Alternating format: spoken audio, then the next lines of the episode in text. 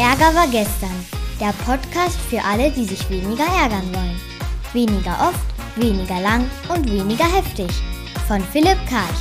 Das ist übrigens mein Papa. Los geht's!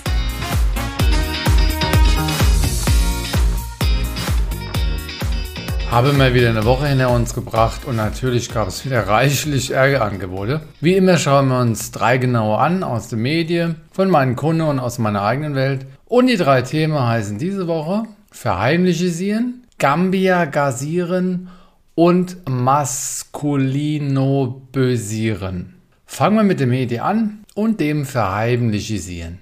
Was genau ist vorgefallen? Also, es gibt ja so ein gesetzlich abgesichertes Mandatsgeheimnis oder wie das heißt. Und da gucken wir uns einfach mal diese Nachricht da an. In, ähm, wo war es drin gewesen? Hier im Tagesspiegel, Überschrift, wo Geheimnisse an Grenze stoßen sollten. Und zwar gab es die Gauweiler und er hat Händchen ein bisschen aufgemacht in seiner Zeit, wo er da im Bundestag gesessen hat. Angeblich hat er da so 11 Millionen bekommen von so einem anderen Typen. Mir ist es jetzt auch gerade egal, ob es 11 oder 10 Millionen waren, auch wenn es 10 D-Mark waren, ja oder was auch immer. Er hat auf jeden Fall Händchen aufgemacht. Und da kannst du dich halt schon fragen, was ist das, wenn da einer im Bundestag hockt und eigentlich Politik machen soll für seine Partei, fürs Volk, aber eigentlich hinrum was einsteckt, ne? Weil er hat ja noch andere Interessen und Geld ist ja Sicherheit und Freiheit zugleich. Also es gibt hier eigentlich, äh, es gibt hier eine ganze Menge von Motiven und jetzt ist mir, wie gesagt, egal, wie viel das war und von wem er das genommen hat und was er damit gemacht hat, sondern dass er es nehmen kann. Das finde ich die Problematik.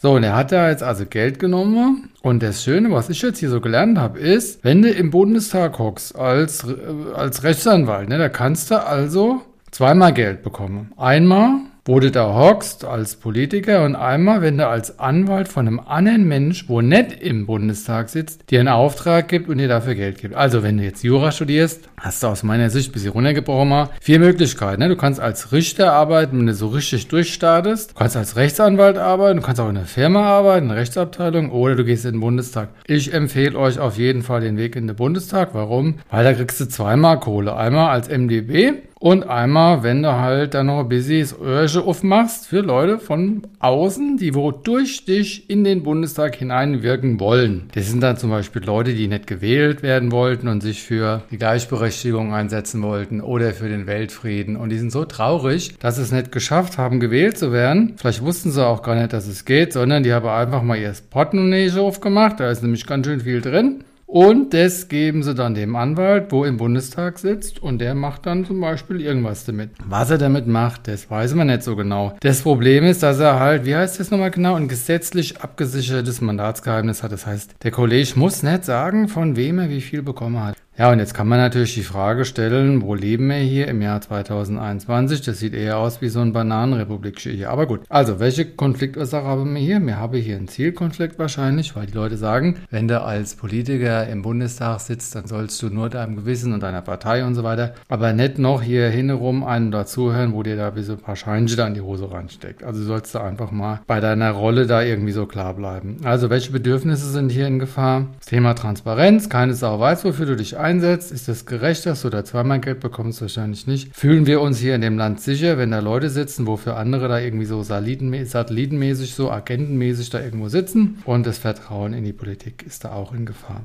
minimieren. Was können wir machen, um uns weniger zu ärgern? Also Peter und Paul, der Gauweiler hat erstmal was über sich gesagt, nämlich, dass er ziemlich clever ist, dass er nämlich zweimal Händchen aufmacht. Einmal kriegt er Steuergelder fürs Reinsetzen in den Bundestag und dann kriegt er von dem anderen Typen noch ein bisschen Geld, weil er da irgendwas anderes macht. Dann, Biber, kann, können wir jetzt wirklich wissen, dass es 11 Millionen sind? Können wir nicht, aber wir können davon ausgehen, dass die SZ, die Süddeutsche Zeitung, da wahrscheinlich keinen Mucks gemacht hat, aber wissen tun wir es nicht, also wir können da mit dem gesunden Zweifel mal dran gehen. Dann Reframing, wo können wir und was lernen wir hier? Also ich zum Beispiel war hier ein bisschen naiv. Ich habe das gar nicht gewusst und ich bin froh, dass ich das jetzt weiß, weil jetzt bin ich ein bisschen aufgeklärter und kann ein bisschen kritischer in der Welt rumlaufen. Positive Absicht, was hat der Gauweiler da gemacht? Ah ja, Effektivität und Effizienz. Also ich meine, in einem kürzeren Zeitraum mehr Geld anhäufen geht eigentlich nicht. Ne? Das ist eigentlich recht clever, was er da macht. Und Entwicklungsquadrat, also Selbstfürsorge Deluxe, was er da macht. Und der Kollege ist, glaube ich, auch frei von schlechten Gewissen. Und frei von schlechten Gewissen heißt natürlich auch überhaupt frei zu sein, weil Schuld belastet einen ja so ein bisschen. Und letztlich noch The Work, was sagt er mal, was, was ist, liegt da drin für mich selbst? Ich habe ja auch, bin ja auch ein bisschen kriminell. Ich war damals acht Jahre alt und habe eine Limo geklaut von so einem Ausfuhrwagen so und das hat mich also Jahre dann noch verfolgt und ich bin also kein Deut besser. Ich meine, bei mir ging es nicht um 11 Millionen, bei mir ging es um eine Flasche Limo, das war noch nicht mal ein Liter, das war eine 0,7, aber äh, sei es drum. Also was kann man jetzt hier machen? Wir können konfrontieren, wir können erstmal nichts machen, weil der Typ ist eh draußen, das ist durch. Aber es gibt ja weiter Leute, die das machen. Und da meine ich, wir könnten mal uns über eine Regel unterhalten und sagen, wer im Bundestag sitzt, darf kein Anwalt sein. Ist das diskriminierend? Ich weiß nicht, aber man könnte ja sagen, du darfst weiter Anwalt sein, aber dann gilt einfach dieses gesetzlich abgesicherte Mandatsgeheimnis nicht mehr. Also entweder oder, wir geben dir eine Wahl. Du kannst da draußen Anwalt sein und dann hast du das Recht auf Geheimnis, aber sobald du in den Bundestag reingehst, musst du diese Freiheit aufgeben. Ja, ganz einfach. Das wäre so mein Plädoyer. Ich komme zum zweiten Thema. Das war von einer Kundin von mir. Die hatte Folgendes erzählt. Sie ist dunkelhäutig, was auch immer dunkelhäutig ist, ne? aber sie selbst sagt, sie ist dunkelhäutig, hat also ein afrikanisches Elternteil und ein deutsches Elternteil und war als Kleine mit ihrer dunkelhäutigen Mutter unterwegs in Deutschland, kam eine etwas ältere Frau, wobei das Alter ist eigentlich egal, aber vielleicht auch nicht, mit dem Fahrrad vorbei und kreiste die so ein, wie so, ein, so eine Raubkatze oder so ein Predator oder wie das heißt, wo sein Opfer so einkreisen, der fuhr zwei, dreimal um die beiden rum und sagte dann, Früher hätte man sowas vergast. Wir waren alle sprachlos äh, über sowas und haben das dann auseinandergenommen und haben gesagt, was kannst du hier machen? Und ich habe jetzt hier mal sieben, beziehungsweise ja, ich habe sieben Sachen für euch dabei. Sieben Sachen, was du machen kannst, wenn du dunkelhäutig bist und so einen scheiß Satz hörst oder wenn du irgendwie aufgrund irgendeines soziodemografischen Merkmals ausgegrenzt wirst. Das kann ja äh, dann neben deiner Hautfarbe, kann das deine Religion sein, dein Geschlecht, dein Alter. Whatsoever. Scheißegal, wir wollen jetzt einfach mal gucken, was kannst du machen, wenn du über so ein Merkmal derartig angegangen wirst. Also wie immer GFK ganz edel, wenn Sie das mit dem Gas sagen, spüre ich Wossert und zwar habe ich Wut und darunter liegt Ohnmacht, weil ich kann für Sie nicht reden. Ich habe Angst vor Ihnen und anderen, die wo auch so denken, ich fühle mich traurig und letztlich ein ganz schlimmes Gefühl einsam. Ne? Einsam und bedroht, also wobei das bedroht wäre wieder Angst. Warum habe ich diese Gefühle? Naja, weil ich fühle mich nicht wahrgenommen als Mensch, ich fühle mich nicht sicher, ich habe keinen Frieden hier, weil Frieden ist ja das Gegenteil von bedroht sein. Ich kann Ihnen und den anderen nicht vertrauen, wo ich nicht denke wie Sie und ich fühle mich nicht verbunden mit Ihnen. Das sind alles wichtige Bedürfnisse von mir. Jetzt komme ich zu dem, was ich mir wünsche, nämlich bitte lassen Sie solche Sätze, gucken Sie mal bei sich, was da los ist oder sagen Sie ganz sachlich, wertschätzend, lösungsorientiert, was Sie von mir wollen. Das könnten wir machen. Das ist ein relativ langer Text, wird die arme Frau wahrscheinlich auch ein bisschen überfordern, aber vielleicht könnte das schon die Strategie sein. Jetzt komme ich zu sieben Ideen, wo ein bisschen frecher sind. Wobei frech ist ja auch nichts im Leben, weil die, wo diesen Podcast verfolgen, wissen ja, dass es eigentlich gar keine Bewertungen, Urteile gibt, sondern nur Beobachtungen. Auf die können wir uns nämlich einigen. Also, Feedback-Strategie 1 wäre ablenkend. Wir lenken einfach ab. Die Frau also, früher hat man sowas vergast und wir sagen dann einfach nur, haben Sie sich verfahren? Oder heute ist aber schönes Wetter. Und natürlich lächeln dabei. Oder ich habe auch schlechte Laune. Das wäre einfach ablenken. Also all das, was wir uns jetzt angucken, ist Schlagfertigkeit. Nächstes wäre einfühlen sarkastisch. Ich habe es alphabetisch sortiert, also erstmal ablenken. Jetzt kommt einfühlen sarkastisch. Ich habe auch manchmal Angst vor den Fremden bzw. mir Unbekannten. Das wäre so eine Art verbündende Selbstaussage. Also ich habe auch manchmal Angst vor dem Fremden. Kannst du so einfühlsam nicken. Dann könntest du sagen, wie traurig müssen Sie sein, dass Sie sowas sagen. Das ist so eine Mischung zwischen einfühlen und und sarkastisch. Entweder das eine mehr oder das andere oder beides. Dann nächstes. Warum tun Sie das? Sind Sie traurig, dass Sie allein sind? Oder hatten Sie nie Kinder? Wurden Sie nie begehrt? Jetzt könnte man sagen, das ist frech. Na gut, aber das mit dem Gas ist vielleicht auch ein bisschen frech. Und die Frage ist jetzt immer die innere Haltung. Also, wir haben ablenkend uns angeguckt und einfühlen sarkastisch. Jetzt kommt unbeteiligt nachfragend. Die Frau also, früher hätte man sowas vergast und du sagst, echt jetzt? Oder was haben Sie gesagt? Oder können Sie das bitte nochmal sagen oder nochmal lauter sagen? Wir tun also so, als hätten wir es gar nicht gehört. Ich komme zum nächsten. Sachlich aufklären. Worum geht es Ihnen wirklich? Um Hautfarbe? Wohl kaum. Also das wäre so eine Unterstellung reingeschoben, aber ich denke, auf jeden Fall sehenswert. Oder kennen Sie den Unterschied zwischen Xenophobie und Fremdenhass? Uiuiuiui. Ne, da könnte man die ein bisschen aufklären. Das Fremdwort kennst du vielleicht nicht. Dann, ist das eine Einzelmeinung? Oder, wo, oder sprichst du für alle? Oder für die AfD, für den WWF? Wer bist du eigentlich überhaupt? Sachlich aufklären, oder? Wollen Sie gerade sagen, dass in Ihrer Weltsicht meine Existenz in Frage gestellt ist? Gehen Sie davon aus, dass es verschiedene Menschenklassen gibt oder gar Rassen?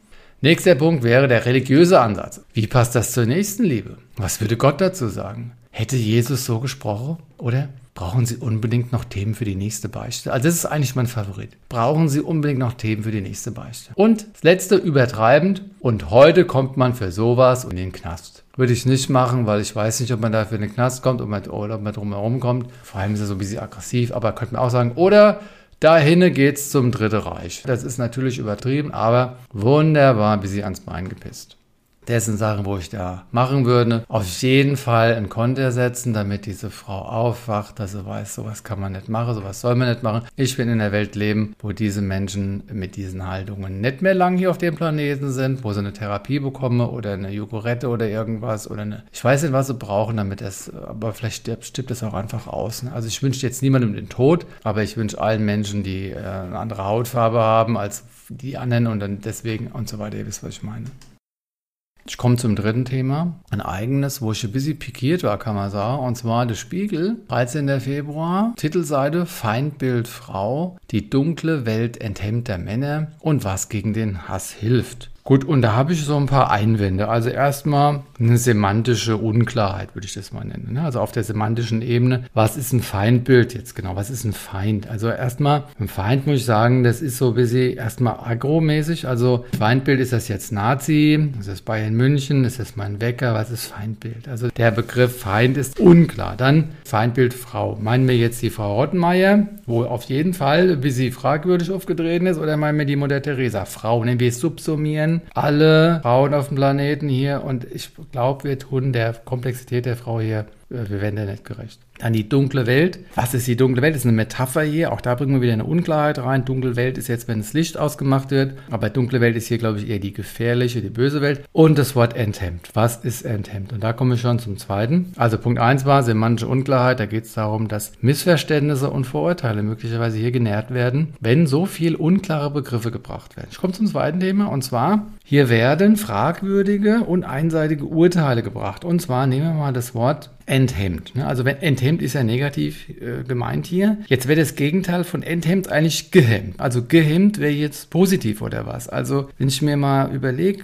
Frauen, Freundinnen, wo ich kenne und ich würde sagen, hättest du gerne einen gehemmten Mann im Bettchen? Ähm, nee. Ne, weil das wäre ja eher so zum Beispiel, bevor, bevor die Erotik beginnen kann, dass man dann sich dann nochmal so schön die Zähne putzt und das Hemd ordentlich zusammenlegt und vielleicht auch noch fragt, ob man Sex haben kann. Ich bin mir natürlich bewusst, dass ich hier bisschen manchen Leuten vielleicht auf die Füße trete, aber es ist halt ein bisschen einfach, das Enthemmte hier negativ darzustellen, wenn im Subtext nicht beantwortet wird, ob das Gegenteil nur gut ist, weil gehemmt ist auf jeden Fall nicht nur gut. Das ist ein bisschen langweilig, würde ich sagen. Was wäre denn jetzt so der Mittelweg zwischen enthemmt auf der der einen Seite und gehemmt auf der anderen. Ja, vielleicht sowas wie kontrolliert enthemmt, wo also beide einwilligen, dass ein bisschen was Wildes durchaus begrüßenswert ist. Also, ich meine, manche Leute gehen in den Swingerclub. Das ist jetzt nicht so, dass ich hier ein Plädoyer dafür mache. Ich war da jetzt auch noch nicht. Also, wenn ich da gewesen wäre, hätte ich es hier auch nicht erzählt, aber hätte ich auch nicht gelogen. Also, aber was ist mit S und M? Ne? Da gibt es ja auch so Regeln, wo man sagt, es gibt so Zeichen und wenn das Zeichen kommt, muss der andere aufhören. Also, wie gesagt, ich bin da gar nicht in der Szene drin. Ne? Ich,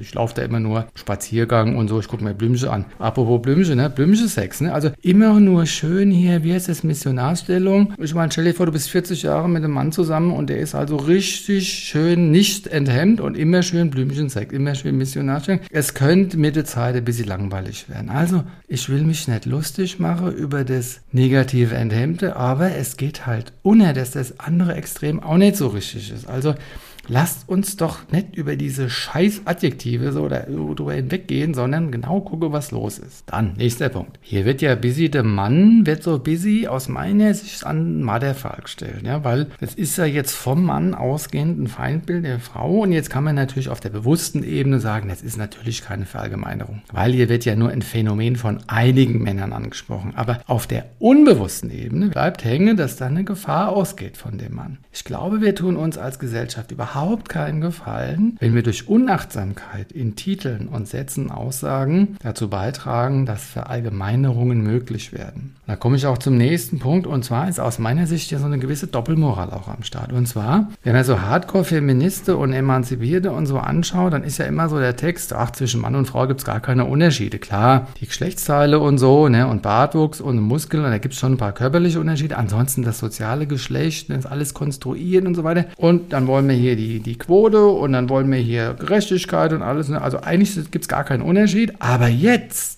wo es bei der Sexualität einen Unterschied gibt, dann wird der Unterschied natürlich bedient. Also da, wo es passt, wird der Unterschied betont und da, wo es nicht passt, da wird er eher gleich gemacht. Und es erinnert mich ein bisschen an Rosinenpickerei. Also entweder gibt es hier Unterschiede zwischen Mann und Frau, dann aber bitteschön immer. Oder wir sagen, es gibt keine und dann brauchen wir auch nicht so Feindbild Frau und ein Hemd und so weiter. Ich komme zum nächsten Punkt und zwar, hier wird ja die Frau ganz allgemein als Opfer dargestellt und ich frage mich, wann ist denn die Frau eigentlich auch Täter? Die Täterrolle der Frau. Ich habe gehört, es gibt Frauen, die haben Männer schon geschlagen zu Hause.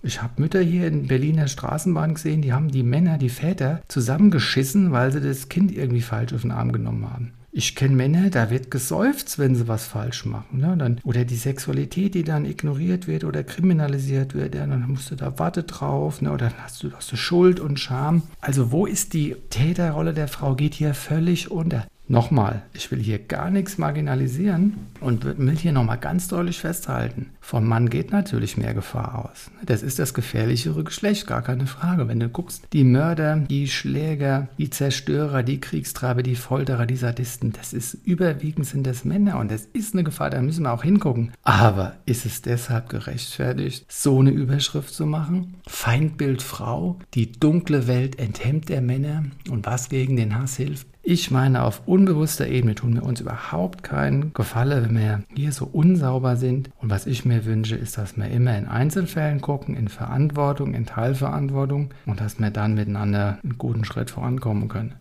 Damit komme ich zum Ende für heute. Wir haben uns drei Themen angeguckt. Das erste war Verheimlichisieren, wie der Gauweiler als Rechtsanwalt im Bundestag gesessen hat und schön die Hand aufgemacht hat für Nebeneinkünfte. Und das ist in Ordnung und das muss sich, glaube ich, ändern, damit wir da Vertrauen haben können und Transparenz.